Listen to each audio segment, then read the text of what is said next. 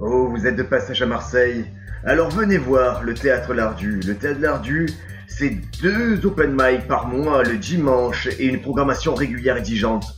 Le patron est un con, mais il le sait. Venez au théâtre Lardu à Marseille si vous passez dans le sud. Et voilà, après ce petit message de sponsor, bienvenue dans Stand Up France, le podcast que vous écoutez quand vous vous intéressez au stand-up. Je m'appelle Briac et notre invité cette semaine, c'est la délicieuse Juliette Follin. Salut. Bonjour Juliette. Salut, ça va? Impec Juliette. Je suis très content de t'avoir parmi nous. bah, Pareil. Tu, euh, tu es au milieu d'un cycle où je ne vais recevoir que, euh, que des, des demoiselles. D'accord, très bien. J'ai pas l'habitude d'être euh, considérée comme une femme plus que comme une critique, tu vois. Donc euh, Ah j'étais surprise par euh, ta Les deux. Les deux. Tu... Oui. On va essayer. C'est parce qu'on m'a fait la remarque. C'est vrai qu'on a eu euh, pendant 50 épisodes beaucoup de d'hommes qui sont venus. Ouais. Et je me dis là, ça peut être ça peut être intéressant de faire une série peut-être de 10 podcasts, mais avec euh, avec que des nanas qui viennent. Et c'est euh, je trouve- qu'on a dit beaucoup de choses en tant que garçon pendant 50 podcasts et je trouve ça marrant maintenant d'avoir des nanas avec un point de vue différent ou complémentaire. en tout cas. Ok, bon, on va voir si c'est différent. Et c'est pas à ce, c'est pas sous ce, cette œillère-là que je t'ai, cette ornière-là, pardon, que, que je t'ai invité. C'est vraiment parce que tu, quand je suis arrivé à Paris il y a, il y a deux mois, tu es la première personne que j'avais envie de rencontrer à Paris, en fait. bah, c'est top, écoute. euh, puis, bah, enfin, comme je te disais, euh, le fait d'être une femme, moi, pour moi, j'y pense même pas. Donc, euh, je C'est- viens là pour parler du monde. C'est ça qui est bien. C'est ça. Alors, est-ce que, est-ce que c'était maladroit du coup de dire, euh, ah là là, tu es euh, Non. une série de nanas? Non, non, il y a, enfin, pour moi, personnellement, il n'y a rien de maladroit. Euh, c'est vrai que l'époque fait qu'on se, on s'auto-censure pour beaucoup de choses. Ouais. Et enfin, ne plus oser dire que quelqu'un est une femme, je vais, je vais pas rentrer dans ces détails parce que on va Non, déjà. non, c'est intéressant. mais personnellement, enfin, je, enfin, Non, mais c'est intéressant. Chacun. Moi, moi, si tu m'avais dit, oui, c'est maladroit, euh, j'aurais pris pour. C'est ton point de vue. Hein. Euh, Là, là, c'est pas le cas. Tu me dis non, non. De mon point de vue, c'est pas, c'est aucun souci, au contraire. Parfait. Voilà. Et Alors, Ju- Juliette, pour. Euh, donc, Juliette n'est pas humoriste. Juliette, elle a une particularité, c'est qu'elle, euh, c'est qu'elle a un site internet qui, qui est vraiment un gros site d'humour, à mon sens, qui est le site référence, c'est le spot du rire. Exactement. Tu l'as créé quand ce spot du rire? Alors en juin 2017, donc ça commence à faire. hein. Ouais, c'est pas mal. Nous, pour te dire, euh, Stand Up France, c'est juillet 2018. Ah oui, je pensais que c'était un peu plus récent. Non, non, non, mais c'est euh, c'est juste tellement long à se mettre en place, à être référencé. À... Euh, J'ai fait le bilan, on en est à peu près à 360 articles. Ah ouais. Bah écoute, moi je suis à à peu près pareil au final. hein. Hein, et c'est euh, c'est vrai que c'est le travail euh, quand tu quand tu t'y mets la première fois, je t'ai dit comment remplir tout ça, mais en fait c'est les années, c'est le toujours un truc à faire en fait sur ces sites. hein. Ouais, puis euh, bah, le tournant que tu as eu, c'est le podcast, quoi, pour te faire connaître surtout. Et puis les cours stand-up, c'est un peu les deux canaux qui te permettent d'être connu aujourd'hui dans le milieu. Ah vraiment, euh, alors c'est c'est marrant que tu dis ça parce que typiquement le, les cours stand-up c'est quelque chose que j'ai quasiment arrêté. Ah oui? Ouais, j'ai laissé bah, parce que je pour, euh, pour faire cette parenthèse, c'est juste que je suis plus moi en train de jouer euh, du stand-up et du coup je suis de moins en moins fort dans le fait de transmettre le savoir du stand-up. Ok. Je suis pas à 100% là-dedans et je le sens donc je garde que les élèves vraiment les les plus motivés et le reste je prends plus personne. D'accord. Et, et donc, en parlant de podcast, toi, tu as la particularité, tu as lancé un podcast et qui était, euh, qui est intéressant, je trouve, ça, ça illustre bien ta démarche. C'est un podcast avec des humoristes, la plupart du temps, Mhm. mais qui, n'est- mais qui n'est pas axé sur l'humour en tant que technique ou l'humour en tant que parcours, mais qui est axé sur les passions. Exactement, parce que déjà, moi, je suis quelqu'un de passionné à la base. Euh, ma passion à côté de l'humour, c'est la Formule 1, enfin les sports mécaniques. Et, euh, et je trouve bien que c'est- préciser sport mécanique parce que c'est vraiment pas que la Formule 1. non, tu es quelqu'un qui va à la base de, de ce que c'est le sport mécanique. Le karting et tout, ça t'intéresse. Euh, le karting, en fait, euh, j'ai jamais vraiment suivi, mais par contre, euh, il y a des formules en dessous de la Formule 1, donc où les jeunes pilotes se forment, et c'est ces formules-là que je couvrais à l'époque avec mon fiancé de l'époque. Et, c'est marginal, tu vois, comme quoi, entre guillemets, ah, comme passion, c'est une passion très, c'est une niche très spéciale. Ouais, complètement. Et mais pour le coup, ça nous permettait d'avoir des accréditations presse euh, et de rentrer dans, dans des paddocks de pas de Formule 1 mais des disciplines inférieures. Et comme on était tout seul, on était très identifiés euh, rapidement, ça nous ouvrait des portes quoi.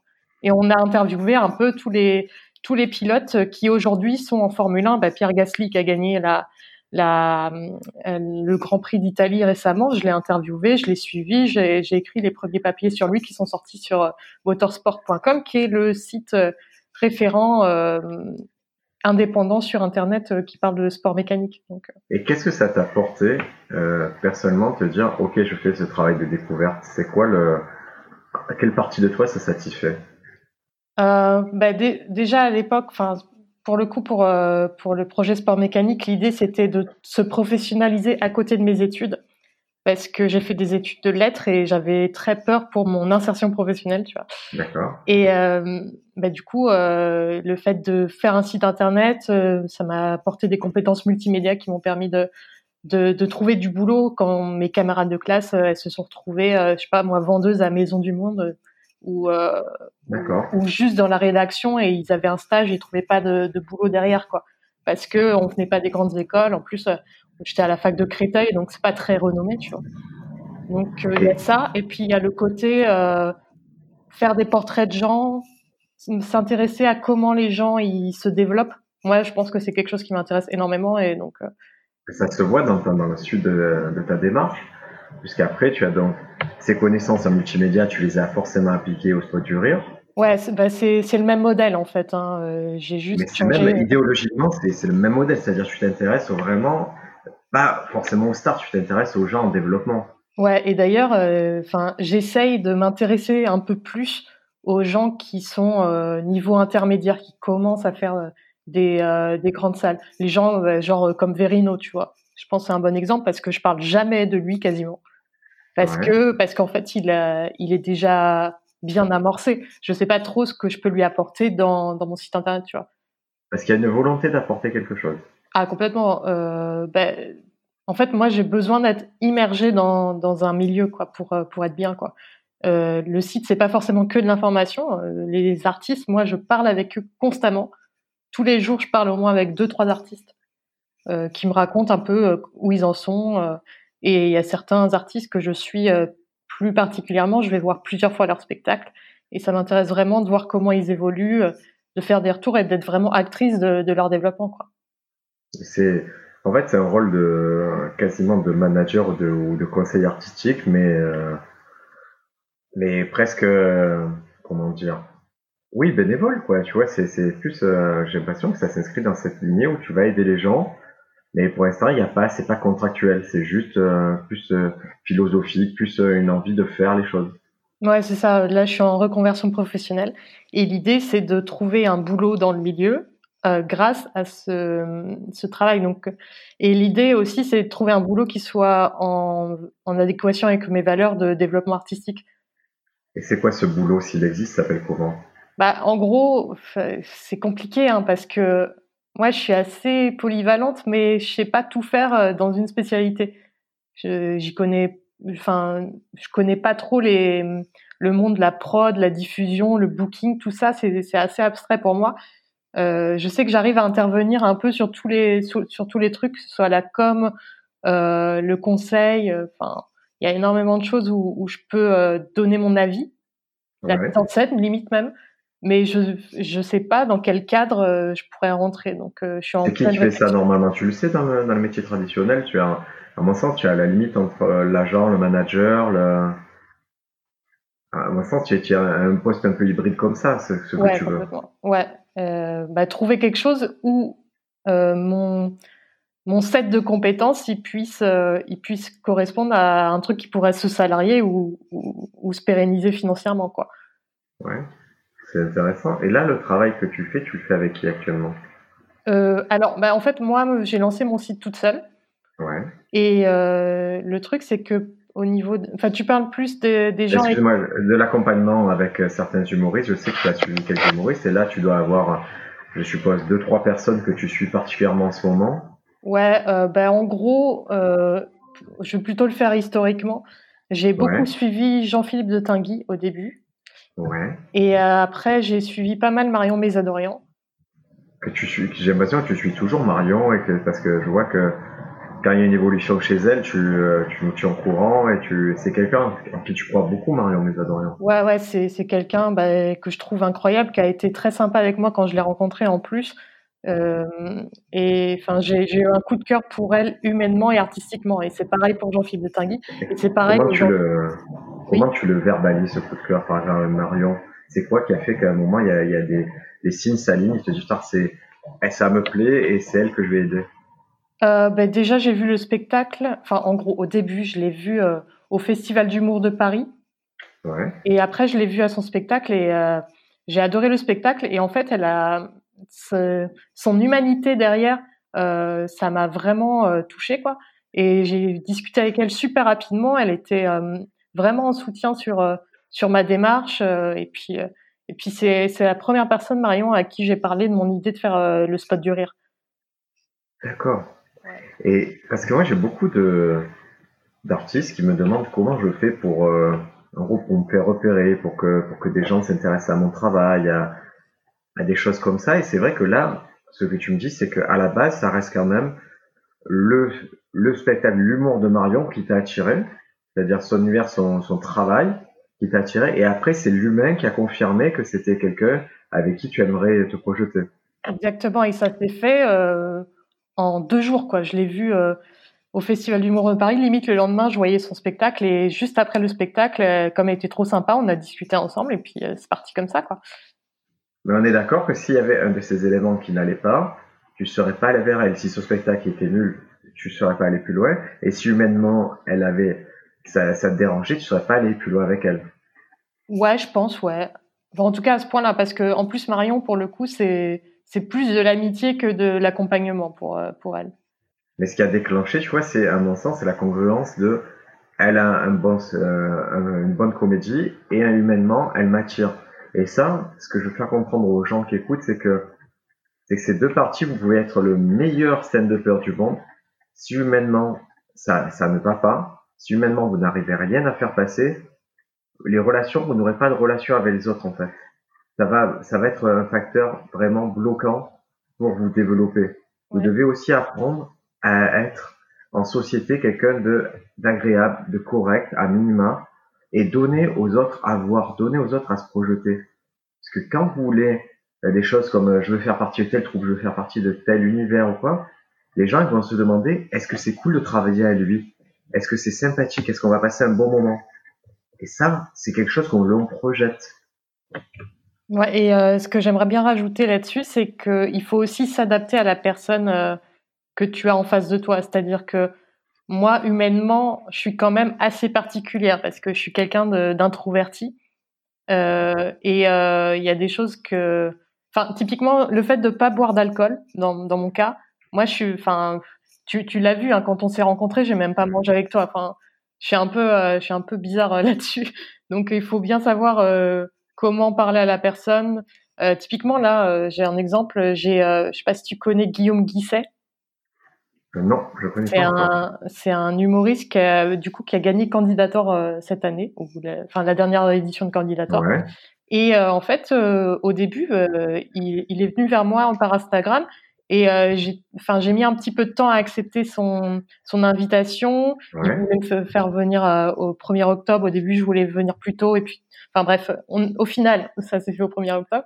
Et après, vu qu'il y a le Covid, je suis partie et donc, euh, je n'ai pas vraiment parlé. J'ai à peine dit au revoir. C'était terrible. Et, euh, et puis, j'ai écrit quand même parce que je me sentais mal. Et il m'a proposé euh, qu'on se prenne un café euh, le, un samedi matin. Et euh, il, a, il a tapé juste hein, parce que moi, le soir, je suis claquée. J'ai envie de rentrer chez moi. Et on a discuté deux heures et c'était très cool. et, et il s'est et pour le coup, c'est l'une des premières personnes qui qui m'a parlé plus en mode professionnel qu'en mode euh, qu'en mode euh, ouais t'es une ancienne groupie t'es Enfin, tu vois, il m'a respecté. Ah. Et, et, ça, c'est quelque chose qui, m'a frappé et qui me prouve que de plus en plus on me prend au sérieux et ça fait vraiment plaisir. C'est intéressant ça, mais moi je sais qu'on te prend au sérieux parce qu'on t'attribue, euh, tu veux, je vais parler, moi j'ai Momoran par exemple, qui a les studios Majorel. Oui. Lui, lui, il a toujours parlé de toi en me disant, elle, elle aurait vraiment un poste, un rôle clé à jouer et on est tous en attente que tu puisses jouer ce rôle clé en fait, en disant, elle peut intervenir en tant que bouqueuse, elle peut intervenir en tant qu'agent. Et tu vois, il y a, je pense qu'il y a pas mal de personnes qui, qui savent déjà que tu as ton rôle à jouer et que le rôle actuellement, il est un peu mis en hiatus par la situation sanitaire. Ouais. En tout cas, tu sais que tu as comme des investisseurs, des business angels derrière qui, qui te souhaitent du bien parce qu'on sait que c'est important d'avoir quelqu'un comme toi dans, dans le milieu. Non, c'est clair. Eh ben, il y a aussi euh, Gérard Sibel, qui est un, découvreur de talent, qui a découvert notamment Florence Foresti, qui continue à tourner. Il travaille beaucoup bah, avec Reda Sediki, donc, euh, que tu connais bien. Euh, ben, lui, il m'a permis, même si le, truc est annulé, mais à la base, il m'a permis d'être invité tout frais payé au festival de Tournon, qui malheureusement du coup est annulé. Mais du coup, c'est tout un truc d'ouverture de, porte qui, qui commence à marcher Là, j'ai une boîte de prod qui veut m'embaucher, mais elle est bloquée, euh, voilà. Donc, euh, donc ça va se passer. Tu, tu es là. on sait que ça va se passer, mais il faut juste qu'on soit un peu patient. C'est ça. Et, et, donc, je vais remonter un peu le fil de tout ce qu'on a dit. Donc, euh, je vais prendre les sujets un par un parce que c'est des sujets dont on n'a pas forcément parlé dans le podcast. Et toi, tu as une expertise sur ça. Par exemple, candidator. Oui. moi, je suis. Merde. Ouais, moi, je suis assez. Non, non, mais c'est pas moi, je suis assez défiant sur ce sur Candidator dans le sens où je l'ai vu arriver à Marseille. Ce que j'ai vu il y a quelques années, c'était vraiment pas satisfaisant, euh, que ce soit humainement, que ce soit même sur euh, sur le projet, j'ai pas aimé. J'ai rencontré des gens qui avaient fait Candidator, qui étaient allés au bout de la démarche, qui ont été très à minima très déçus, voire euh, qui sont trouvés des situations problématiques euh, avec Candidator. Toi, est-ce que c'est ça, ça, correspond à ce que je, à mon ressenti ou c'est où tu as vu des, des bonnes expériences de candidatures Alors, il y a eu très peu de bonnes expériences. Euh, Je pense que hum, ceux qui sont, en fait, en gros, de ce qu'on m'a expliqué, euh, candidator, il y a un bon talent tous les deux trois ans, euh, en mode hasard, il se retrouve là et puis euh, ça passe bien. Voilà. Ouais. Et il y a aussi une grosse omerta sur candidator. Donc, euh, en gros, on m'a expliqué, le mec qui gère Candidator, faut pas le lyncher parce que c'est tout ce qu'il attend. Donc, c'est pour ça que, personne ne parle de ça. Il y a, plein d'histoires. Euh, moi, maintenant. Non, mais euh, à titre personnel, moi, je ne conseille pas Candidator. Et bon, il n'y a pas de lyncher, pas lyncher, je le dis. Les infos que j'ai eues et quand je l'ai fait, c'est vraiment quelque chose que je ne conseille pas. Et tout ce qui amène un candidator, je ne le conseille pas, que ce soit euh, éventuellement l'école qui a l'air liée à ça. Je, je, moi, je, si vous êtes un humoriste, je vous invite à ne pas le faire. Après, vous devez vous renseigner. C'est votre rôle de vous renseigner, de demander aux autres. Mais vraiment, il y en a qui pensent que quand ça y est, ils sont sectionnés candidateur, la vie, elle est belle, elle est faite. Moi, je vous dis, abstenez-vous de faire ce genre de, de démarche. Oui, euh, c'est, enfin, c'est un peu euh, à l'image de tous les trucs euh, soi-disant miracles qui ne le sont pas, quoi. Donc, euh, euh, déjà, tout ce qui est école d'humour en France, ça a l'air vraiment problématique. Il y a rien, y a, y a, rien qui est conseillé. Euh, c'est beaucoup de gens qui disent euh, vous allez perdre votre argent. Bon. Euh, moi, j'ai beaucoup de on dit sur ces choses-là, mais je connais pas en fait. C'est-à-dire que je suis jamais allée dans ces écoles, j'ai jamais assisté à une édition de candidateur, donc je peux pas m'exprimer sur le sujet.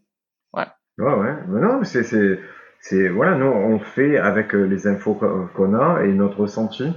Donc il euh, n'y a pas de souci. Moi je vois les écoles humour, euh, tu sais, c'est pas très dur. Des fois il suffit de voir les enseignants.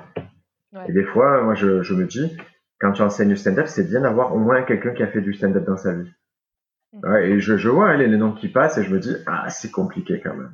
Des fois c'est un peu complexe et et de la même façon que, à titre personnel, on m'a demandé de faire des stages d'improvisation, des choses comme ça, ou du team building en entreprise je refuse systématiquement parce que mon seul savoir-faire, c'est écrire des blagues de stand-up. Ouais. Mais il y a, je pense que tout le monde devrait refuser ce pourquoi il n'est pas qualifié. Oui, ou alors, euh, si, si c'est quelque chose qui n'est pas dans ton univers, accepter que c'est un outil que, dont tu vas te servir pas très longtemps et mais pas t'attendre à un miracle, quoi. Donc. Ouais. Et donc, je remonte le fil de ce qu'on a dit, je remonte à Marion Mésadorian. Tu la rencontres donc avant le Spot du Rire. Et depuis, et depuis, c'est quoi le, c'est quoi la relation que vous entretenez? Euh, ben maintenant, en fait, c'est marrant parce que on, on se donne plus du tout d'avis artistique. Euh, et euh, je lui ai reparlé, enfin, avant-hier, mais je n'ai pas parlé pendant deux mois. C'est un truc. on a, enfin, on se regarde de loin, on se soutient de loin, on se demande des nouvelles et c'est tout. Et ce soutien, est-ce qu'il est important pour toi? Euh, ouais, complètement, parce que bah, en fait, le spot du rire, comme je fais ça, même si j'ai des rédacteurs bénévoles qui viennent de temps en temps, c'est quand même quelque chose de très solitaire. Donc, euh, moi, je sais que j'ai besoin au moins d'une personne euh, avec qui je peux échanger sur, euh, sur, sur ce que je fais, mon travail, sur est-ce que comment je peux m'améliorer et euh, échanger aussi bah, pour cette personne comment elle peut s'améliorer. Donc, c'est vraiment du donnant-donnant, quoi. Donc, euh, ah, moi, je, vais aller voir un spectacle, par exemple, et je vais faire des retours. Et en échange, même si c'est de manière informelle, il n'y a, pas de contrat, il n'y a rien du tout. En échange, parfois, j'envoie des articles à ces personnes-là euh, pour leur demander leur avis euh, sur avant que ce soit sorti, quoi. C'est un peu genre super intéressant. Et aujourd'hui, pour le coup, je fais ça avec Avril essentiellement. Avril, il viendra après le cycle des, le cycle féminin, il va venir, euh, après, c'est prévu. Après les menstruations, avril, très bien. voilà. mais je, compte sur lui pour avoir plein de testostérone ce jour-là. Mais, et, c'est intéressant parce que je, tu vois, ça fonctionne un peu par cercle parce que forcément, les gens que je fréquente, ouais, c'est des petits cercles. Tu vois, toi, tu fréquentes Avril, mais moi aussi, d'un stage, je connecté à Avril par Reda j'étais connecté à Reda par Gérard Sibel, tu vois. J'avoue qu'on a plusieurs cercles d'influence et qui finissent toujours par se croiser. Quoi. Ouais, complètement. Et donc, euh, là actuellement, donc Mario, Avril, c'est quelqu'un avec qui tu entretiens une, euh, une relation comme Marion pas du tout? Euh, Je l'ai découvert dans des open mic, tu vois. Ouais. Et, et je me suis dit immédiatement, ce mec a ce qu'il faut pour euh, pour fonctionner. Il lui faut un tout petit peu de temps pour euh, se construire. Je savais pas. C'est quoi ce qu'il faut C'est quoi ce qu'il faut pour fonctionner? Bah, euh, Le temps de scène, parce que pour le coup, c'était sa première ou deuxième scène, tu vois. Et tout de suite, il était à l'aise. Alors que c'était le Topito Open Mic au Jardin Sauvage avec Urbain, l'un des premiers, au festival de Shirley Soigny. Ouais, c'était ça. Et euh, qu'est-ce que c'est C'est quoi le, marqueur qui dit ah, être à l'aise C'est vraiment un marqueur fort pour toi? Euh, Non, pas forcément. Mais, mais en fait, dans cet open mic, il y a beaucoup de gens. Il y a, même une, personne qui a pleuré euh, au bout de ces trois minutes. Tellement, tellement elle s'attendait pas à bider. Garçon, fille? C'est une fille, mais bon, peu importe. non, non ça aurait été un quoi? Moi, je trouve que ça pouvait être 50-50 pour moi dans cette histoire-là. Ouais. Il n'y aurait pas eu de. Et euh, enfin, elle a pas pleuré sur scène, mais tu vois que ça, tu sentais que ça partait quoi. C'était. C'était du violence, quoi. C'est tellement violent ce qu'on fait. Ouais, puis en fait, elle était assurée dans, quand elle a commencé son truc. Ouais. Et euh, et quand elle a, enfin, quand elle s'est rendue compte qu'elle marchait pas, il y a eu un, un choc avec le réel et ça, ça, ça lui a fait trop mal sur le coup quoi. Ben, je le comprends, tu sais, c'est un peu, je dis toujours, il y a plein de gens qui s'entraînent par exemple pour faire du MMA tu vois, et euh, tu vois le sport que c'est, l'UFC Oui, oui, oui. Ouais, et il y a plein de gens qui s'entraînent, et à la salle, ils sont vraiment, tu vois, ils sont très, très à l'aise. Ils ont des jolis muscles, des choses comme ça, des tatouages, et ils ont un joli short, ils ont vraiment l'équipement parfait, et ils s'entraînent vraiment l'entraînement, ça se passe bien. Puis le moment où, tu les mets dans la cage et que tu cliques, tu fermes la porte de la cage, et qu'ils voient qu'en face, il y a quelqu'un qui veut vraiment découdre, ces gens-là, ils perdent tous leurs moyens. Ouais. Et pour moi, c'est un peu la même chose en humour, c'est-à-dire que tu peux être drôle euh, avec tes potes, euh, tu peux y aller avec plein d'assurance, et d'un coup, quand tu te retrouves sur scène, que tu as la lumière dans les yeux, que tu as le micro, tu sais pas vraiment comment le tenir, que ton bras il, tremble parce que ton corps il, il, vraiment il réagit mal. Là, c'est la réalité qui te rattrape. Ouais, bah ouais, complètement. Et, euh, et c'était marrant parce qu'il y avait genre 40 humoristes ce jour-là. Ouais. Et donc, ils ont dû réduire le temps. Il y a des gens qui ont eu un tirage au sort, ils ont eu moins de temps que les autres, il y en a qui sont qui n'ont pas pu jouer du tout. Ouais. Et tu, tu voyais vraiment la différence entre les gens. Euh, ceux qui allaient marcher, ceux qui allaient pas marcher. Et en l'occurrence, Avril, il a pas du tout été euh, gêné par ces, ces changements de format. En plus, c'est des gens qui commencent, quoi. Et, Ouais. et, euh, et tout de suite, il avait, il avait le truc. Et les blagues, euh, tu savais C'est quoi qu'elle tu appelles le truc? C'est quoi ce truc? Bah, je sais pas, je, je trouvais qu'il faisait stand-upper, quoi, et que qu'il incarnait le truc. Et je pense que c'est lié au fait que il sortait pas de nulle part, c'est-à-dire qu'il avait peut-être un an ou deux, je je sais plus exactement, de de cours euh, de théâtre euh, Ouais. dans les pattes, comme Nathalie Loitel, il a fait la même formation. Ah bah, ils, ont, ils ont un truc qui est direct. euh, ils savent se placer, quoi. Honnêtement, les, les... moi j'ai vu les deux. Hein, c'est vrai que c'est les gens, tu les écoutes. Il y a vraiment quelque chose de non-verbal. À, à minima, tu les écoutes. Ouais, c'est ça. Ça doit être quelque chose autour de la présence. Et puis, euh, pour le coup, je sais plus du tout ce qu'il a raconté, mais c'est quelqu'un qui a pas mal de choses à raconter, donc euh, donc euh, qui a Ouais, c'est intéressant que tu. donc, euh, et instruit. Moi j'aime cette vision, j'aime ce truc. Tu vois que tu dis, il y a un truc qui me plaît chez lui, mais je peux pas vraiment le verbaliser. Je trouve ça intéressant parce que c'est. Mais moi, j'ai des fois, j'ai du mal à expliquer aux gens qu'est-ce que c'est qui. J'en vois aussi, hein, j'en vois beaucoup forcément dans Open Mic, et il y a quelques personnes, je me dis, ah, j'aime bien ce qui se passe avec lui, mais je veux pas vraiment expliquer pourquoi.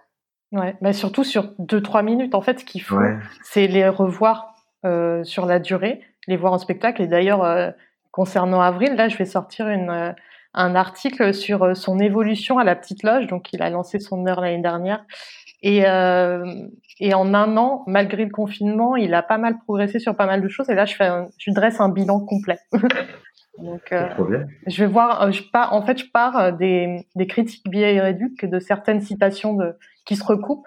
Et après, du coup, je, fais- je fais un espèce de fact-checking. Comme ça, ça me permet de construire mon argumentation parce que, comme je disais, qu'on avait une relation personnelle assez particulière, j'ai absolument pas envie que les gens se disent que je, que je le favorise, quoi. Pour moi, c'est Moi, tu quelqu'un fais ça, je t'étrangle. Moi, tu me fais ce type de travail sur moi, je t'étrangle direct. hein. C'est horrible. C'est vrai c'est tellement... Ah, c'est dur, c'est très, c'est très bénéfique, mais c'est très dur. Ouais, mais après, je prends que, je prends pas de choses négatives, hein. Attention. Non, non, Euh. mais c'est, mais c'est dur d'avoir quelqu'un qui, qui met la loupe sur soi. C'est, ça vaut de l'or. Hein. Je veux dire, ça n'a pas de prix ce que tu fais pour lui, Ouais. vraiment. Mais c'est, euh, c'est, c'est, c'est, humainement, c'est très dur. Dans, dans quel sens? Je sais qu'il est, il est gêné de temps en temps, mais, euh, Parce que c'est, vraiment quelqu'un qui s'intéresse tellement à toi, qui peut déceler, tu vois, tout, ouais, je tous les trucs. Et, et ce que tu vas dire, en fait, quasiment, il sait déjà, mais il veut pas forcément l'entendre. Ouais, que ce soit positif ou négatif d'ailleurs. Ouais, ouais. D'accord, ok.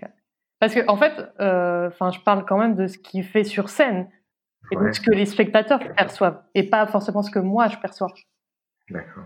C'est, intéressant, c'est un travail qui est très, mais tu sais, c'est un travail qui est rarement fait, mais qui, qui peut être très intéressant. J'aime beaucoup ce travail-là, c'est pas bête, hein. Ouais, Pour quelqu'un qui a un spectacle, je trouve ça très malin de pouvoir faire cette évolution sur un an. C'est une période de temps qui est, qui est tout à fait légitime pour le faire. C'est, malin ce que tu fais. Hein. bah ouais. qu'on trouve un, un nom pour ça, pour ce, cet Voici exercice. ce que j'ai trouvé. Alors là, il y a la Google, je sais pas pourquoi c'est déclenché. Il a voulu répondre à ta nous question. aider. C'est possible, tu sais, d'en sont arrivés à un tel point, les intelligences artificielles qui peuvent nous aider pour ça. Donc, Ah en ce moment, donc c'est Avril un peu qui est, euh, qui fait partie de ton, des trois, des deux, trois personnes que tu suis.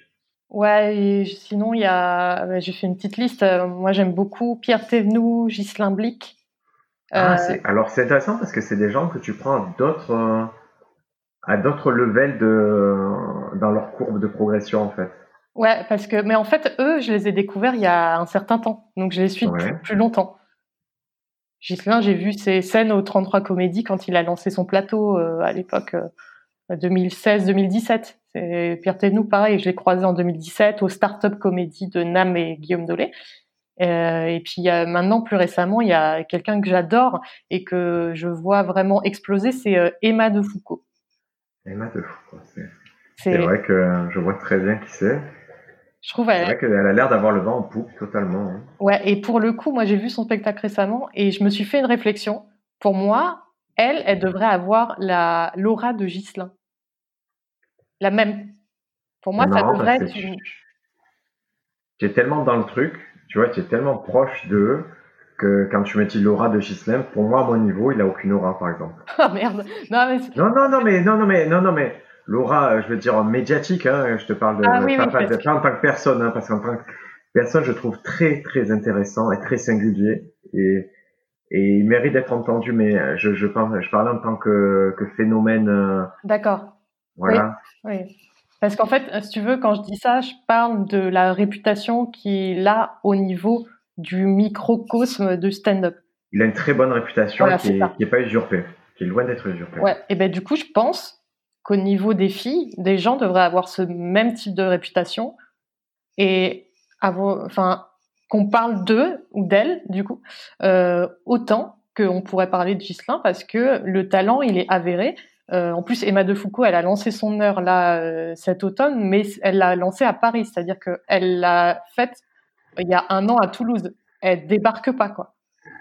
Toulouse, c'est un spot qui il commence à avoir des gens intéressants Toulouse. Hein. Bah ouais, bah elle avec Gabriel Frances et Areski Sugar, ils avaient lancé et puis peut-être d'autres personnes. Je suis désolée si j'oublie la Toulouse Comedy Night qui du coup euh, a apporté le stand-up euh, là-bas quoi. Je connais pas ah beaucoup les détails, mais il y a ça qui a été très important. et il y avait un Haroun à la base en plus, je crois. Bah, tu vois, c'est dingue parce que je trouve qu'il y a un truc qui se passe à Toulouse, c'est qu'en plus les jeunes humoristes qui sont arrivés à Paris cette année, qui viennent de Toulouse, ils ont encore le côté de oui, on va faire Paris, mais on veut aussi monter Toulouse comme un endroit de stand-up. C'est-à-dire qu'ils ont envie de retourner régulièrement chez eux pour faire avancer le stand-up chez eux. Ouais, bah ouais. Alors que typiquement, nous, Marseille, c'est au revoir Marseille, on se reverra jamais. tu, penses que tu as tourné le dos à Marseille? J'ai tourné le dos à Marseille. Ah d'accord, ouais, je n'avais pas conscience de ça, mais c'est vrai que tu es de plus en plus à Paris, donc. Et, surtout, je, en fait, j'ai plus, en fait, il n'y a plus rien qui va se passer pour moi ici. J'ai tout fait. Voilà, j'ai vraiment tout fait. J'ai, tout essayé. Je suis allé du plus bas au plus haut. Euh, même dans le sud, je te dis, il y a eu euh, des ennemis, des machins comme ça.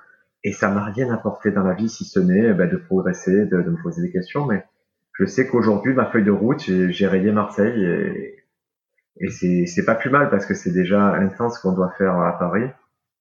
Ouais. Bah, c'est vrai que c'était Edgar Rive qui l'expliquait que je sais plus dans quel podcast j'ai entendu, peut-être le tien, que en gros quand tu arrives à Paris, tu recommences tout de zéro parce que tu dois refaire ton nom quoi. Ouais, c'est Nathalie Boitel qui expliquait ça, elle a interviewé dans son podcast. Ouais.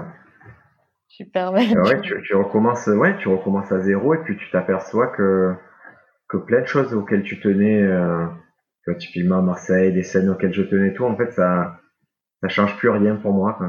Mm. Euh, il vaut mieux, il vaut mieux, je passe plus de temps à faire des petites scènes à Paris, à rencontrer des gens, à faire la chose que que revenir ici, m'épuiser sur des scènes qui devant les spectateurs qui sont pas les mêmes, que je vais devoir. c'est pas, c'est juste pas le même jeu. Quoi. On joue, on joue à deux jeux différents et il faut savoir lequel te plaît.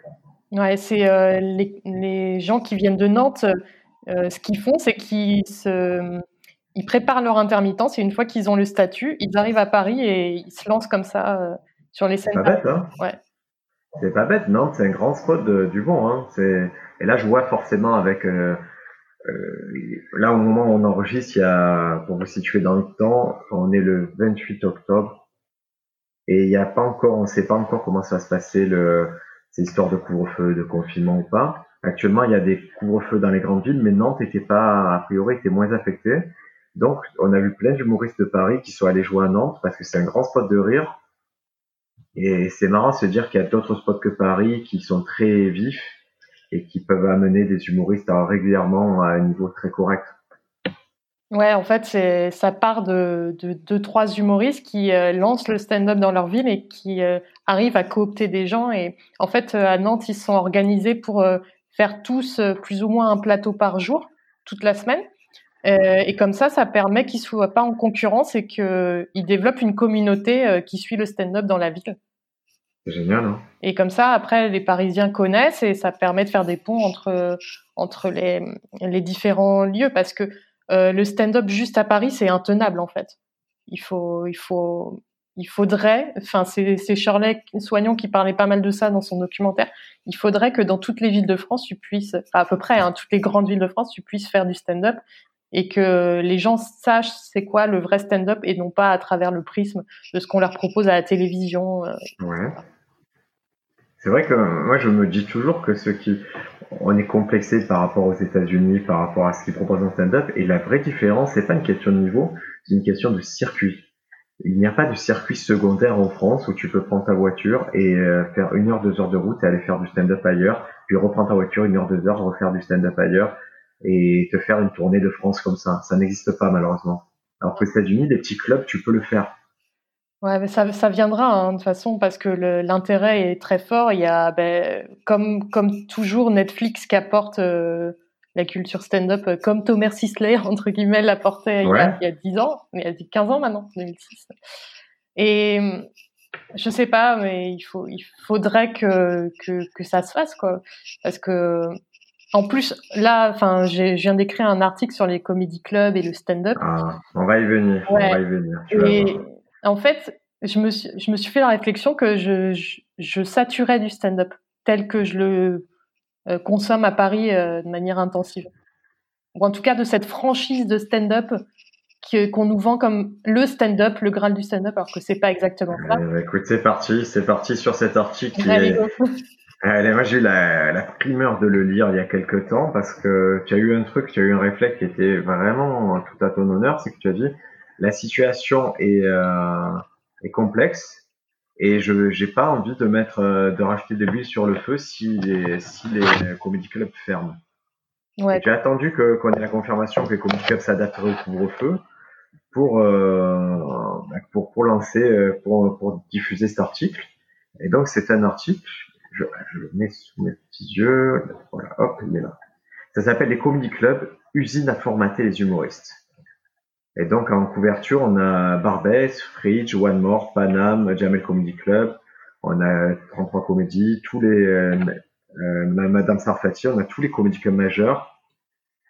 Et ça part de cette réflexion qu'il y a des lieux qui ont fait beaucoup de bruit. On a des blockbusters. On a à l'ouverture Madame Sarfati, ça fait énormément de bruit le Fridge Comedy Club, énormément de bruit. Et, et toi, tu as, tu as testé ces expériences. Oui. Et d'ailleurs, euh, j'ai juste rajouté que j'ai pas parlé du jardin sauvage, alors que parce qu'en en fait, ils ont une identité un peu hybride. C'est-à-dire qu'ils n'ont pas assumé le côté Comedy Club tout de suite. Et à un moment donné, ça devait être un truc avec des concerts et tout, et c'est redevenu Comedy Club récemment. Et euh, il y a eu aussi le patron qui m'avait choqué quand il avait dit j'en ai rien à foutre des masques et tout ça. Et je sais pas, ça m'a saoulé. Et, et, euh, et, je trouvais que ça rend, enfin, leur identité, elle est plus, genre c'est euh, c'est un hybride entre plusieurs plateaux ensemble et un comédie club vraiment. Donc euh, je je les ai pas inclus là. Je trouvais que ça méritait une autre exposition, quoi. Jardin c'est mais c'est un lieu très important. C'est un peu même si, si on considère comme un comédie club, c'est l'endroit où je vais le plus parce que c'est le plus proche de chez moi. Et puis, Alors, je ne suis jamais allé. Et euh, pour une raison simple, c'est qu'à la base, moi j'ai connu parce que Charles Soignon euh, était euh, a vraiment lancé le Comedy Club là-bas, elle avait vraiment des, des projets là-bas, et dès le moment où elle n'était plus dans ses projets, ça, ça m'intéressait un peu moins, parce que j'avais et, et c'est intéressant parce que son image est toujours associée au lieu. Oui, oui, mais euh... quoi qu'elle fasse, son image associée à lieu, alors qu'elle a vraiment aucun rapport avec le lieu. Complètement, elle l'a plus trop. Euh, je sais, je sais plus, j'ai plus en tête exactement son lien avec le lieu, mais c'est écrit sur euh, la page du jardin sauvage sur mon site parce que j'en avais discuté avec elle. Parce que avec la directrice artistique, genre, elle avait quelque chose, elle avait vraiment ce rôle-là. Exactement. Et donc du coup, quand elle a lancé le Barbès, bah, elle avait plus le temps de s'en occuper, donc elle a délégué la, la, gestion du jardin sauvage. Et là, euh, depuis la rentrée, ils ont changé leur identité, ils changent tout leur plateau.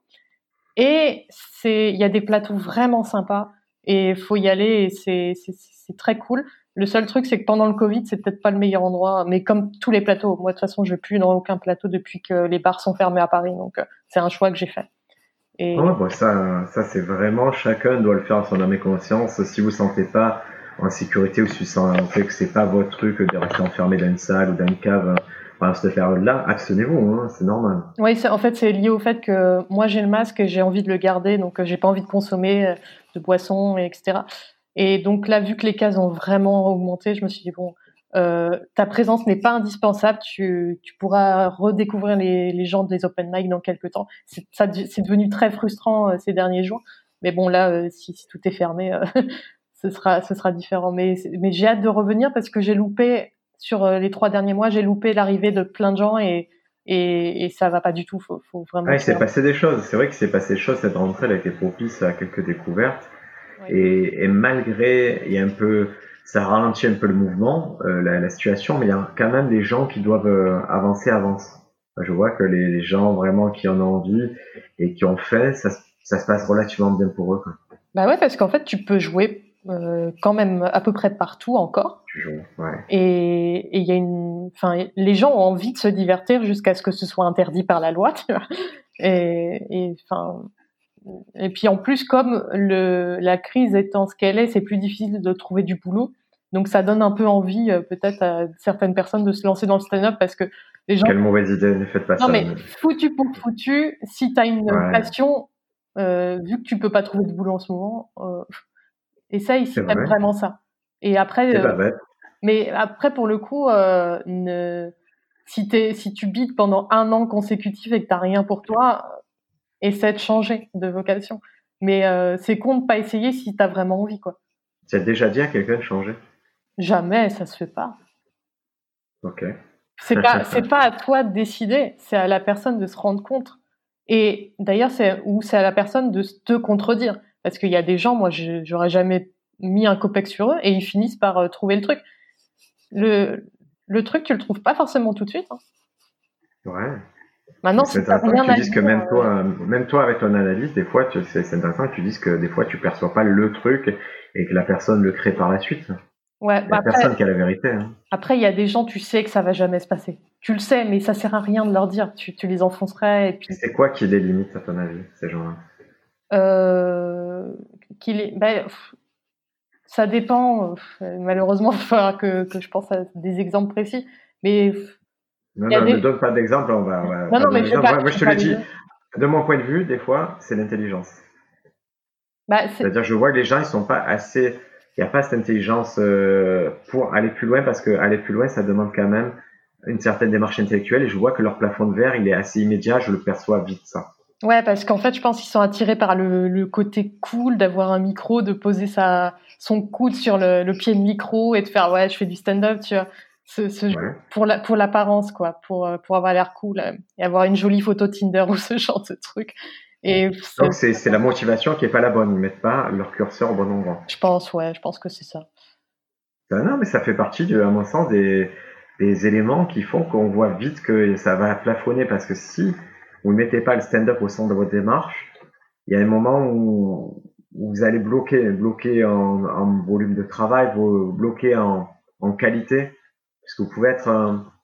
Moi, j'ai lu un livre là récemment. J'ai pris une capture d'écran. Je vais essayer de retrouver le, le terme que le monsieur emploie, mais c'est sur euh, sur le fait qu'il y a une comment dire un état dont on, se contente, c'est l'état moyen en fait.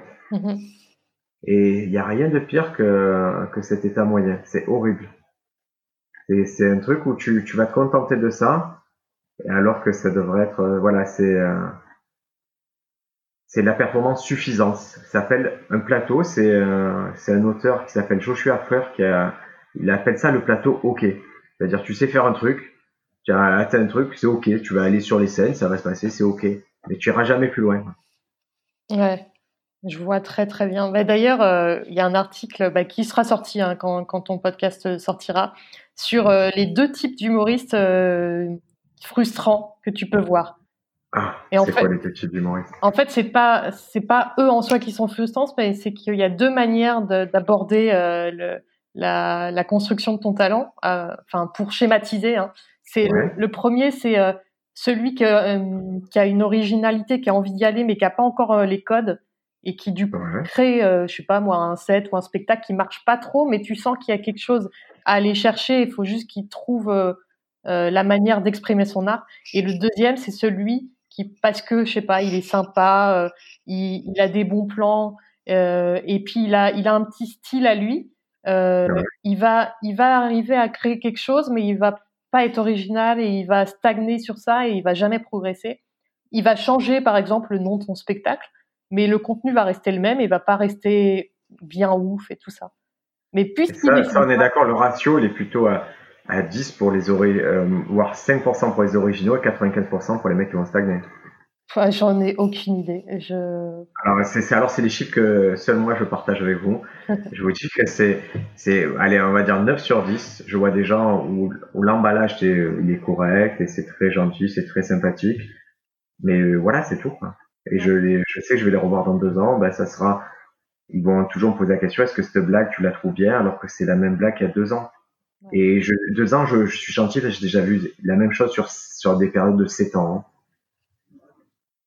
Ouais, et euh, pour le coup, bah là, euh, l'idée, c'est pas de casser ces gens-là parce que c'est juste deux profils, et, mais au contraire de leur donner des pistes pour euh, se dire, bah, dans ce cas-là, fais-toi en, fais-toi entourer, va dans des lieux qui vont te forcer à travailler, ou donne-toi un peu, sois clément avec toi-même, ça va venir, c'est pas parce que tu as remanié tout que tu vas voir les effets tout de suite, donc entoure-toi. Et, en fait, le le conseil est le même finalement. Hein. Il faut s'entourer et, et, voilà, et travailler. C'est quoi qui appelles s'entourer C'est qui qui doit t'entourer Ça dépend parce que soit c'est tu vas aller dans des théâtres qui vont t'inciter à, à progresser, ils vont te faire de retours techniques. Ouais. Euh, soit euh, tu vas avoir des humoristes, euh, d'autres humoristes qui sont complémentaires avec toi et vous allez commencer à travailler ensemble.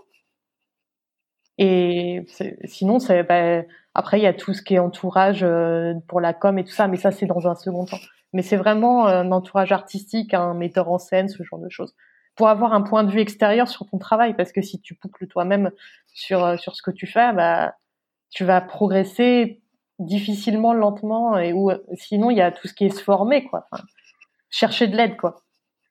Et ça, je, vous le dis, ce conseil-là, il, est très important Vraiment, les premières années, trouver une équipe et continuer en permanence à trouver les bonnes personnes. Après, vraiment, va avoir une expérience un peu plus longue que la plupart en stand-up. Aujourd'hui, j'ai encore des gens qui me mentorisent. C'est-à-dire des gens au-dessus de moi, des gens au même niveau et des gens que j'aide. Et c'est dans cette dynamique-là qu'on avance. Il faut des gens toujours plus forts qui peuvent vous apporter des choses, que ce soit en mise en scène, en écriture. Vraiment, cette histoire d'entourage, je vous le dis, pour franchir des paliers, comptez sur votre entourage. Constituez une bonne équipe et c'est aussi, c'est un travail qui doit vous prendre autant de temps qu'écrire des blagues, trouver votre entourage. Ouais, pas rester tout seul dans son coin, c'est clair que c'est compliqué sinon. Bah, c'est génial, c'est un très bon conseil. Moi j'aime beaucoup ces conseils-là. C'est très, c'est très précis, c'est très, à mon sens, c'est très pertinent. Hein. C'est cool que tu puisses. Et c'est en ça que le spot du rire, je trouve euh, indispensable dans le sens où ça, je trouve que ça touche vraiment une population qui a besoin de ça, c'est-à-dire qui est, qui est avide de conseils, qui a besoin d'avoir des directions, et là, c'est des directions précises que tu leur donnes. Ouais, ouais, bah, je, je t'avoue que cet article-là, je l'ai rédigé un peu euh, en m'inspirant de bah, du travail qui peut être fait sur Stand Up France, parce que c'est beaucoup, enfin, c'est essentiellement des conseils à des artistes, euh, alors que moi, enfin, les conseils aux artistes, par, par le fait d'être aussi critique et tout ça, bah, c'est pas mon cœur de métier, quoi. C'est ton prisme qui est intéressant. C'est quoi Qu'est-ce que tu as vu et qu'est-ce que tu sais qui marche et comment tu conseillerais les gens par ton prisme. Et ça, ça, Stand de France, ça peut pas l'apporter. Moi, j'aimerais ce qui est très particulier. Mais tu vois, le fait qu'il y ait quelqu'un à ta place qui dise, écoutez, moi, ce que j'ai vu qui marche chez les autres, c'est ça. Je vous conseille d'aller vers tel metteur en scène, euh, de vous d'aller dans un théâtre, parce que les gens, ils savent même pas que aujourd'hui, les stand-uppers ne comprennent même pas ce que c'est un théâtre. Ils savent pas ce que c'est un théâtre ou un café-théâtre. Ils jouent dans des caves. Ils savent pas qu'il y a des gens dans les théâtres qui sont là pour développer, pour gagner de l'argent à terme, pour parier sur eux aussi. Il faut qu'ils comprennent le circuit et je pense que quelqu'un comme toi qui a beaucoup fréquenté ces lieux-là peut les éclairer. Ouais, et puis euh, c'est vrai que le rejet du théâtre par le stand-up, euh, pour moi, c'est un non-sens total. Euh, tout ça, c'est complémentaire et, et c'est pas parce que le stand-up est à la mode que c'est forcément ce que tu dois faire maintenant, quoi. Donc, tu peux faire quoi d'autre là si tu pas bah, pour schématiser, hein, tu peux faire, euh, tu peux mêler les styles en plus. Tu peux faire du one man, tu peux faire du seul en scène, euh, des persos, des trucs comme ça. Bien sûr. Et ça, les gens, il va falloir le comprendre. Nous, ça s'appelle scène de France, mais moi, je considère que quand vous êtes sur scène, vous faites de l'humour. J'en ai rien à faire. Moi, ça n'a jamais compté le style d'humour que vous faites, c'est du stand-up du personnage et tout. Tant que vous êtes drôle, ça, ça va bien se passer en fait, et vous serez considéré comme quelqu'un de drôle. Et on, s'en fiche de cette catégorie, c'est pas du stand-up et tout. Si perso, j'ai déjà vécu un festival des gens qui étaient dix fois plus drôles que moi, mais c'était pas du tout du stand-up. Mais la proposition était super forte et on ne retenait que. Ouais, et euh, bah, pour le coup, les humoristes qui gagnent les tremplins de stand-up, c'est pas toujours représentatif. Euh... c'est rarement un stand-upper. Hein. Ouais, tu, tu en parlais dans, dans l'un de tes derniers podcasts. Et euh, c'est vrai que moi, il y a un humoriste qui s'appelle Biscotte. Il a encore gagné un truc euh, au festival Mont Blanc d'humour. Euh, moi, ça me fait pas rire, ça m'atterre au sol parce que c'est un chanteur, euh, voilà quoi, qui fait des blagues. Et, très bien et c'est, très daté, mais ça fonctionne extrêmement bien. Euh, On ressemble pas un peu à Norbert de, de, de Top Chef. De, ouais. euh, ouais, ouais, il a le la, je le vois. Ça ressemble à Norbert, là, là, le, Top Chef. Ah, euh, possiblement, ouais. J'ai plus la. Je vais dire oui. ouais. Mais ouais, ouais. Mais, mais ouais, des fois, euh, enfin moi, quand je vais à des festivals, je pète un câble quand je vois qui gagne, parce qu'en fait, c'est c'est complètement con de départager des humoristes qui ont des styles différents. Parce que. Je trouve pas ça, con. Je trouve que c'est. Je trouve que si on considère l'humour comme une. Euh, comme une, tu vois, une catégorie, c'est la catégorie humour. Il n'y a pas, on peut pas diviser en stand-up, en, en musique, en si ça. Si s'il y a quelqu'un qui est plus fort en déguisant en vache, eh ben c'est lui qui, qui doit gagner ce truc-là. Ouais, mais il est, moi, il me fait pas rire, tu vois, Biscotte. Je comprends pas comment il gagne tous ces trucs-là. Je suis désolée pour lui, je le cite, mais en fait, non, non, non, mais attends, c'est pas, pas grave.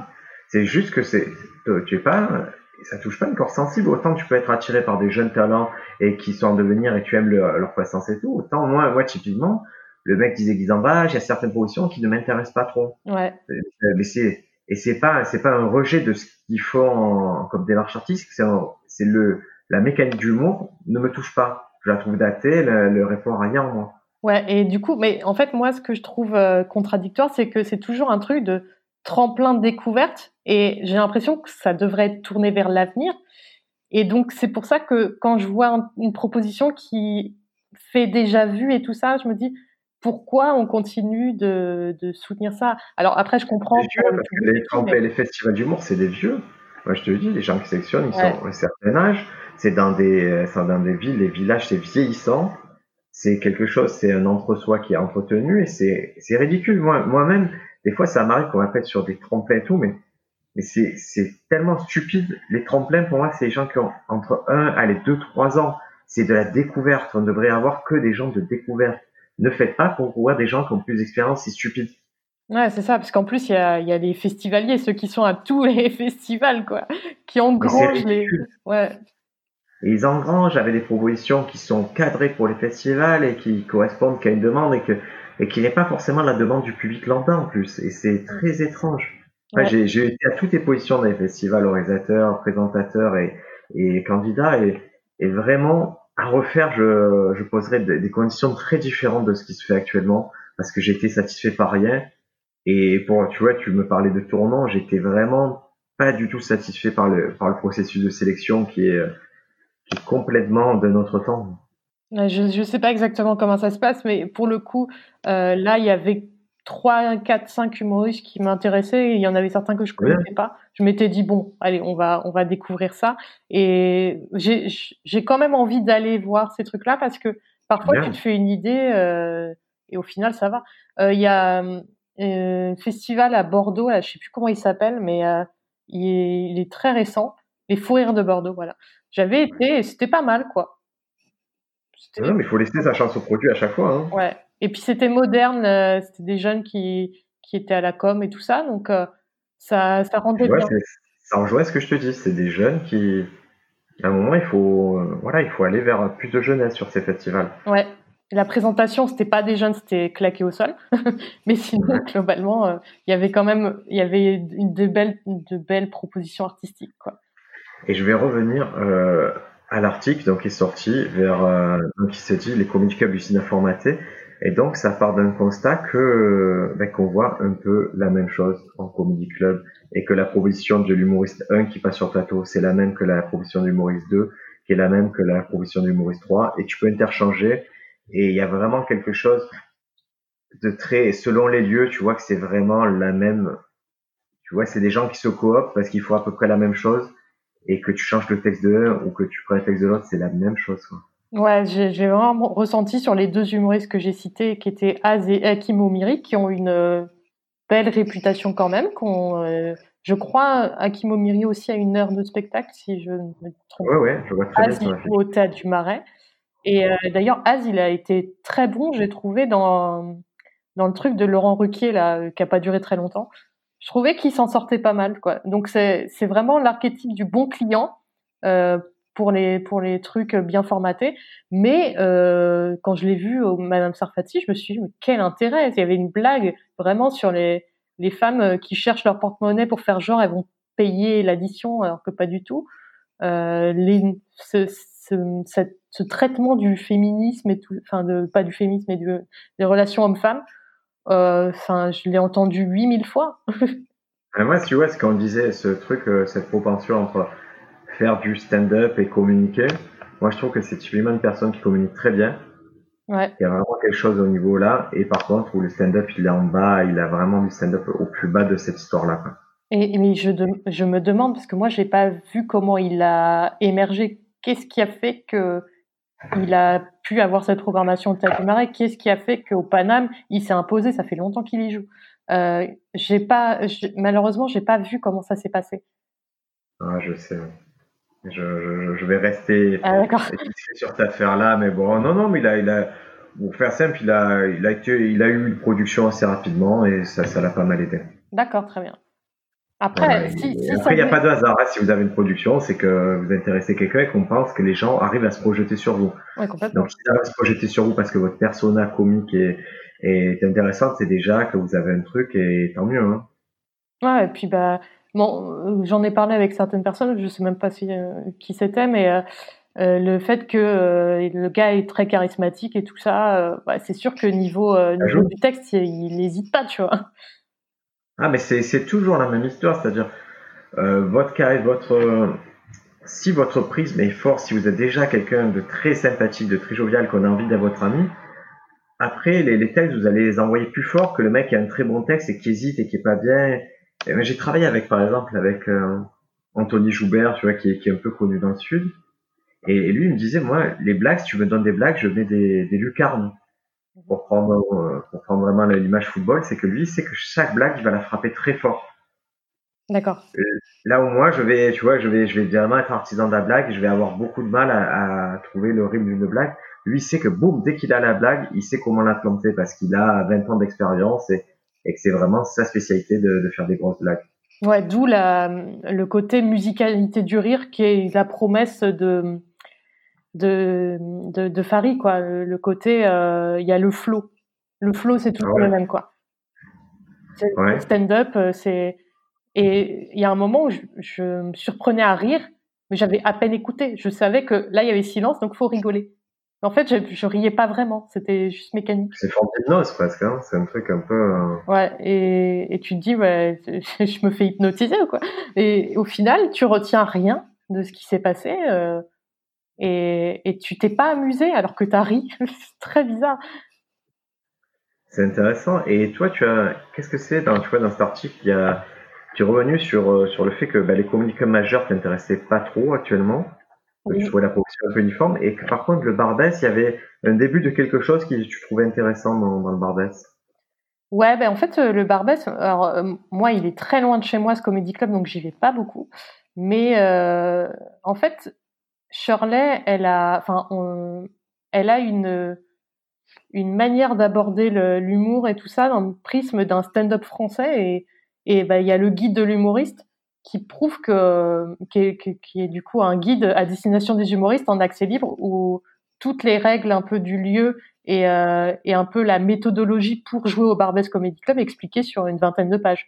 Alors ça, je vais vous le mettre en, je vous le mettrai en lien aussi sur le sur la description du podcast, mais c'est un petit document qui est sorti récemment et qui a vraiment vocation à s'adresser euh, aux humoristes, à leur donner de quoi comprendre les codes en vigueur au Barbès Comedy Club, puisqu'il y a vraiment une méthodologie là-bas.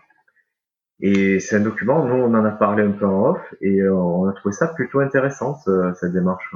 Ouais, il y a le côté, là où il y a eu beaucoup d'opacité qui, qui dans l'humour, et il peut y en avoir énormément, là pour le coup, les règles elles sont claires, tout le monde les connaît, personne peut aller raconter des trucs parce que le problème dans les plateaux d'humour et les comédie clubs, c'est que tout le monde raconte un peu son histoire sur le comédie club. Et ça crée les réputations des comédie clubs alors que tu vas, quand tu vas, tu, tu le ressens pas forcément. Donc euh, là, pour le coup, c'est bien parce que ça permet un peu de te projeter. Maintenant, euh, ce que j'avais un peu expliqué dans l'article et grâce au guide, j'ai pu un peu étayer le truc, c'est euh, est-ce que tout le monde peut aborder tous les sujets au Barbès Comedy Club ou est-ce que le côté bienveillant fait que ça va être de l'alternative comédie? Euh, donc du de l'humour qui sera pas sexiste, pas raciste, pas misogyne, pas tout ce que tu veux, euh, respectueux, etc. quelle va être la limite? Qui va décider euh, ça, ça peut être joué ici, ça, ça peut pas être joué ici? Euh, Parce qu'il y a, y a des contradictions en fait dans le guide parce entre euh, vous pouvez y aller, vous pouvez tester, vous amuser, c'est un endroit pour tester. Et en même temps, euh, si jamais il y a des propos agressifs et tout ça, euh, peut-être vous n'allez pas revenir. Donc, comment t'arbitres ça? C'est un enjeu qui va être important, surtout aujourd'hui où on a on a des beaucoup d'agitation dans l'opinion publique sur plein de sujets, soit le féminisme, soit Black Lives Matter, toutes ces causes là qui arrivent et sur lesquelles les débats se font plus trop. Donc, il y a, y a un énorme enjeu là-dessus. En tout cas, ça a la vertu euh, d'enlever pas mal de frustration, ce petit guide, puisqu'il y a un schéma qui est, bien fait, qui vous explique exactement si vous voulez demain jouer au Barbès être payé pour jouer au Barbès. Euh, il y a tout le schéma qui, qui est décrit, ça s'appelle le parcours de l'humoriste. Tu commences ce schéma par le bas et en bas il est marqué micro ouvert. Donc tu as trois types de, tu as les micros ouverts avec les horaires et ça amène des flèches. Le micro ouvert il t'amène à faire des sessions d'écriture, ou il t'amène au campus on time, ou il t'amène et tu vois que si tu veux suivre un parcours pour jouer au Barbès, il faut commencer du bas et plusieurs choses vont te mener un peu plus haut. Et je trouve ça vraiment, je trouve ça sain en fait de dire, oui, je comprends ta frustration de pas jouer sur les gros plateaux, mais on va t'expliquer comment ça se passe et par où il faut passer. C'est-à-dire, c'est pas opaque. Par exemple, demain, tu veux jouer au Madame Sarfati en tant qu'humoriste, tu ne sais pas comment ça se passe. Mhm. Personne n'a les clés. Moi, je vois, je, je demande souvent personne n'a vraiment les clés de comment on fait pour entrer dans tel tel club, alors que le Barbès, bon ben il y a, une, espèce de système méritocratique, on en pense qu'on veut, mais il y a un côté, je vais mettre au micro ouvert, je vais participer je vais m'investir dans le lieu, et après j'aurai un retour dans, dans quelques temps sur ça. Ouais, c'est, ben c'est, ça se veut être un endroit pour se former, euh, et c'est pas verrouillé comme Madame Sarfati qui de toute façon c'est toujours euh, positionné en euh, premium quoi entre guillemets. C'est-à-dire que voilà, la sélection, ils la font en interne. Euh, tu vas pas jouer là-bas si euh, tu demandes. C'est pas comme ça que ça se passe. Et là, il y a, ce qui est très intéressant, c'est qu'ils disent euh, s'intéresse au temps de passage. Dans ce guide, ils te disent trois minutes. Ils disent ça peut paraître court, mais ça peut paraître aussi long. C'est le temps parfait pour travailler son efficacité, éviter les paraphrases. Et ça, c'est c'est-à-dire ça, quand tu commences en, open mic, trois minutes, c'est ce qu'ils te propose au Barbès, mais en fait, ça suffit déjà de voir qui c'est qui a, qui a le truc ou qui c'est qui a pas le truc encore. Ouais, c'est vrai, mais c'est frustrant pour les humoristes parce que euh, dans les autres euh, euh, plateaux où ils jouent quand ils débutent, que ce soit, enfin, hors hors comédie club, hein, j'entends, ils ont un peu plus de temps. J'entends. Mais après, ce qui est bien, c'est que trois minutes, c'est trois minutes, c'est clair, parce que dans certains plateaux, euh, qui proposent des auditions publiques ou des, des open mic, euh, des fois il y a des ajustements sur le temps de scène qu'on t'annonce deux minutes avant que tu, enfin euh, une, une demi-heure avant que tu joues. Et ça pour un artiste c'est c'est chaud quoi, c'est ingérable. Je sais pas, moi je Ouais, je sais pas. Ça, c'est vraiment l'expérience qu'on me disait. Si Avril, ça l'a pas dérangé à l'époque, je sais que. C'est pas Avril hein, qui m'a parlé de ça.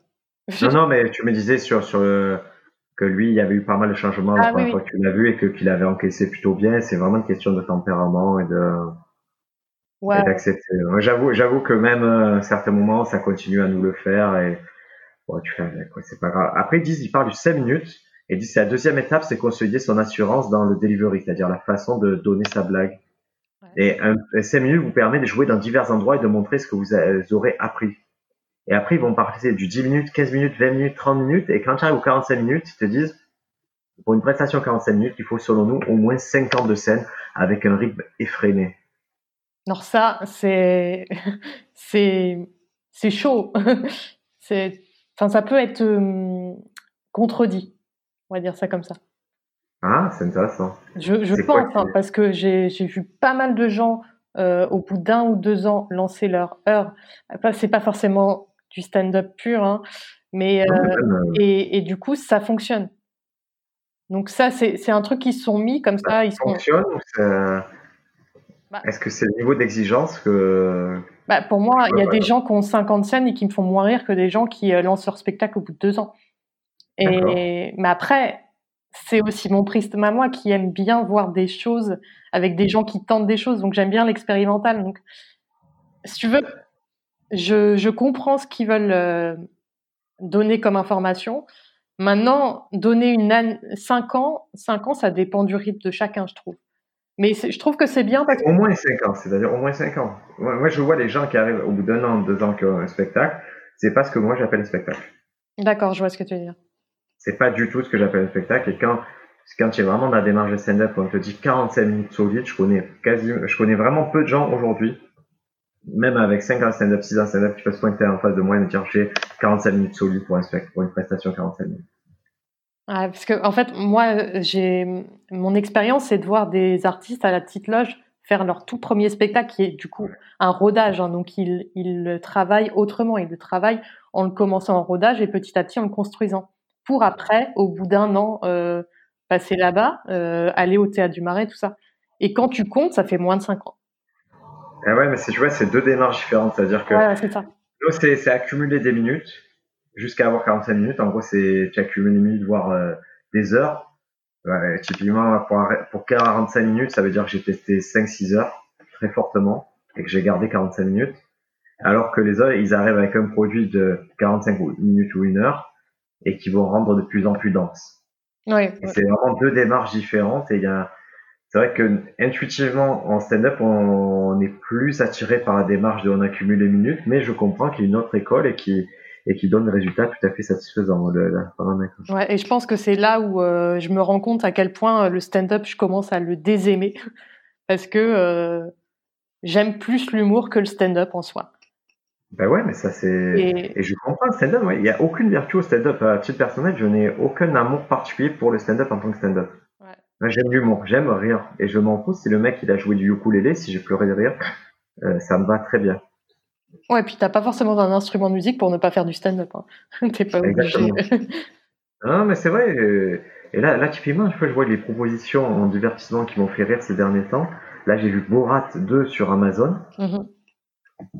Aussi bête que ce soit, j'ai pleuré de rire. Ça me fait rire, c'est extrême, ça me fait rire ce truc-là. Ouais, je, t'avoue que j'ai jamais vu euh, ni le 1 ni la bande-annonce du 2, donc euh, ça a ah, l'air d'être un délire. Hein c'est très stupide, mais c'est alternatif, c'est-à-dire ça continue à aller dans l'humour que j'aime, c'est-à-dire très alternatif. De la même façon, il y a euh, le Eric André Show qui vient de reprendre. C'est un show qui est basé sur le malaise. Oh. Et ben, ça me fait hurler de rire. Ah, et parce que j'ai trop vu de mainstream en fait, j'ai besoin maintenant d'une proposition qui me secoue un peu. Ouais, je comprends. Bah, moi, c'est, je crois que c'est Adrien Montoschi qui m'avait raconté ça, ou quelqu'un qui me parlait d'Adrien Montoschi. mais que voilà, euh, en fait, mes goûts ils sont liés à l'originalité parce que j'ai tout vu. Donc si tu veux, quand je vois un truc que j'ai déjà vu, bah je j'entends pas. Alors que quand c'est quelque chose d'original, ça va tout de suite me frapper. Je vais avoir l'impression que c'est ultra innovant et tout ça, alors que c'est juste une autre proposition. Et, on est d'accord que toi, en tant que si demain tu es découvreuse de talent ou agent ou, ou dans ce truc-là, tu vas aller vers des choses qui te qui font écho chez toi, tu vois. Bah oui, d'ailleurs, comme tout le monde, c'est d'ailleurs pour ça qu'il faut bien comprendre que les gens qui détectent les talents, euh, c'est leur prisme qu'on voit, c'est pas le prisme du public. Donc c'est compliqué de. Moi, je trouve que c'est un boulot compliqué parce qu'il faut que tu arrives à comprendre les besoins du public et en même temps que ça soit adéquat avec ce que toi tu aimes, quoi. Ouais, parce que c'est très dur. Il y a des gens qui, chez qui on voit, moi je vois des gens chez qui tellement c'est pas mal et tout, on pourrait travailler ensemble et les faire progresser.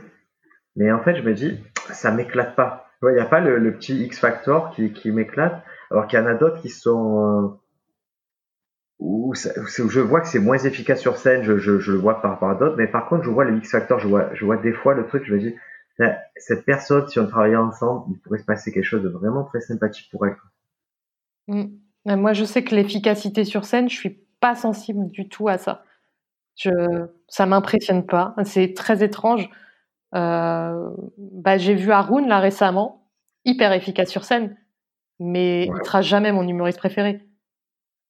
Pourquoi? Parce que il n'y a pas de création de lien avec moi. Je, je, je pense que j'ai un, j'ai un vrai besoin de lien avec la personne, de, que ça connecte quoi. Et en plus sur l'humour politique, ça connecte pas vraiment autant que quand quelqu'un te parle de de ses névroses ou fait preuve d'autodérision ou euh, crée de l'émotion, etc.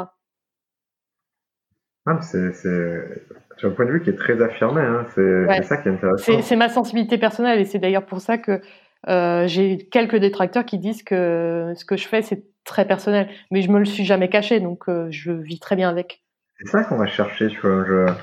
Parce qu'à la fin de la journée, quand tu vas sur euh, le principe de biais réduc, si tu veux te faire une d'un spectacle, tu vas avoir les critiques biais réduc et, et les critiques, elles sont vraiment, à mon sens, elles sont jamais vraiment représentatives du spectacle. Clair. Euh, là, je vois, il y a une humoriste à Marseille, c'est qui était plutôt youtubeur. Moi, je l'ai vu sur scène plusieurs fois. C'est c'est au-delà du pathétique ce que j'ai vu. Au-delà du pathétique et c'est scandaleux. C'est-à-dire, c'est déjà, j'aimerais ne plus jamais voir ça sur scène. mais mais là, il a de par sa communauté, va, il, il remplit sa salle spectacle et il a que des critiques élogieuses parce que c'est un public qui a réussi à, c'est un public qu'il a qualifié lui-même. C'est-à-dire, c'est des gens qui connaissaient son univers, qui sont venus voir, qui ont apprécié ce qu'ils ont vu et qui n'ont pas d'exigence supérieure à ça. Ouais, bien sûr.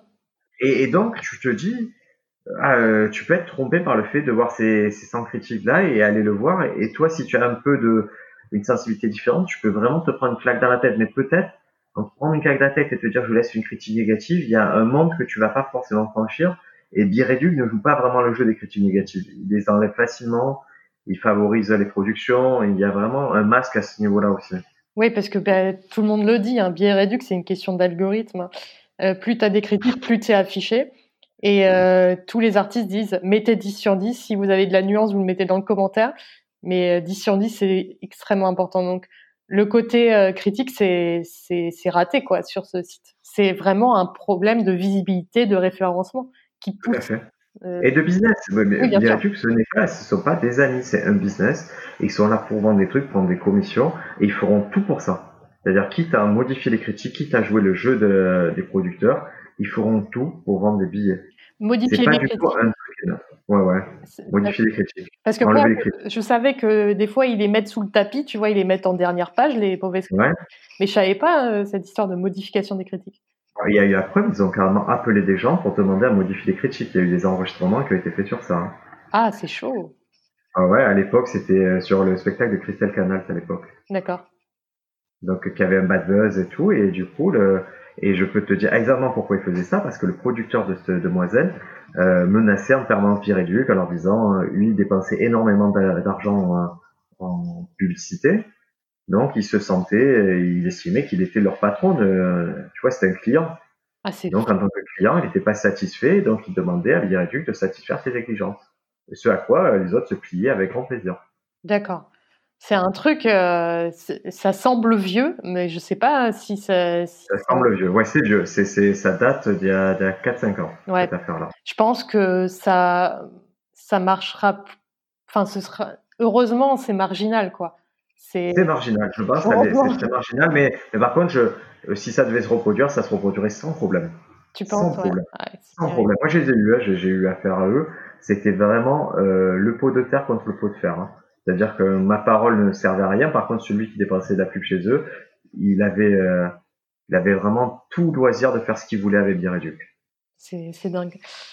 Ouais, c'est, le problème, c'est le problème du milieu de l'humour hein, entre les débutants et ceux qui ont déjà des prods. Hein. Il y a une puissance. Euh, ouais. Et puis de, de manière plus générale, les gens influents dans le milieu, ils ont une influence énorme. Tout à fait. Mais et je vais finir de coup sur ton article qui euh, et tu dis ta dernière phrase c'est soyons intelligents dans nos choix artistiques, soit programmateur, spectateur, humoriste ou journaliste. C'est la seule manière de reprendre le contrôle sur l'amas d'humoristes qu'on nous impose ou dissimule à longueur de journée les comedy comme ailleurs. C'est à chacun d'aller puiser dans la richesse humoristique du comedy des théâtres et des plateaux d'humour. Ouais, c'est bah, ma conviction personnelle, c'est que moi, entre le moment où j'allais voir des spectacles parce qu'ils étaient affichés dans le métro et le moment où j'ai lu toutes les pages de billets réduits, épluché chaque descriptif de fiche descriptive de spectacle, ça a changé mon expérience de, spectatrice. Et personne ne le fera, enfin, les gens le feront jamais tous. Mais euh, si tu veux vraiment divertir, il faut pas aller voir la tête d'affiche qu'on t'impose à longueur de journée. Il faut que tu trouves ce qui va te plaire à toi. Et, et puis il faut comprendre pourquoi quelqu'un est mis en avant. Euh, parce qu'il y en a des fois, tu te dis, mais pourquoi cette personne est aussi mise en avant? Parce que moi, quand je vais voir son spectacle, je m'ennuie, ou c'est nul, ou c'est raciste, ou je ne sais quoi. Et il y a un vrai truc de non-indépendance là-dedans. Et, et, en fait, c'est le public qui, qui, doit prendre cette responsabilité parce que personne ne le fera pour eux. c'est pas les, c'est pas les critiques qui auront un billet euh, quoi qu'il arrive. C'est pas, c'est pas les programmateurs de plateau qui auront un biais. Enfin, tous les gens qui ont un biais, c'est normal, c'est logique, c'est la subjectivité de l'humour. Mais maintenant, c'est c'est vraiment à tout le monde de se responsabiliser là-dessus. Écoute, moi je trouve que c'est, c'est vraiment, ça sera le mot de la fin. Super. Ça, merci beaucoup d'être venue, Juliette. Comme je t'ai dit, tu es la première personne que je voulais rencontrer à Paris et j'étais content de te rencontrer. Ouais, je suis content que tu sois venu sous ce prisme-là ici parce que je, c'est vrai que, tu vois, et quand tu as lancé le podcast Passion, donc qui sort une fois toutes les deux semaines sur euh, le spot du rire, il y a, il y avait cette idée de, euh, de venir à l'inverse de, de Scène de France qui est vraiment sur les blagues et tout, de venir sur les passions d'humoristes, sur le fait de s'intéresser aux humoristes en tant que personne. Oui. Et, et, je trouve que toi, ce, ce prisme-là aussi, c'est intéressant tu amènes ce côté hors humour, c'est-à-dire que tu n'es pas humoriste, mais tu as une vision qui est très éclairée sur l'humour et je trouve que c'est super important d'avoir des gens comme toi qui donnent des informations qui ont, honnêtement, ça n'a pas de prix ce que tu dis. Si vous êtes un humoriste, que vous avez écouté ce qu'a dit Juliette aujourd'hui, il y a beaucoup à retenir. Donc réécoutez le podcast, Prenez les informations qui vous intéressent et surtout n'hésitez pas à aller sur le spot du rire qui est mis à jour très régulièrement. Vous trouverez plein d'informations et, pareil, si vous êtes de passage à Paris ou vous cherchez un comique à aller, fiez-vous à ce qui est marqué là. Il y, a, vraiment de très bonnes indications pour faire passer des bonnes soirées. Écoute, c'est très gentil et en plus comme ça, ça permet aux gens de se rappeler qu'ils n'ont pas besoin de m'écrire euh, personnellement. Toutes les informations sont déjà sur le site. Pas ça. Faites surtout pas ça. Voilà, merci. Juliette, merci. Passe une très bonne journée. Merci à toi. Salut. Salut.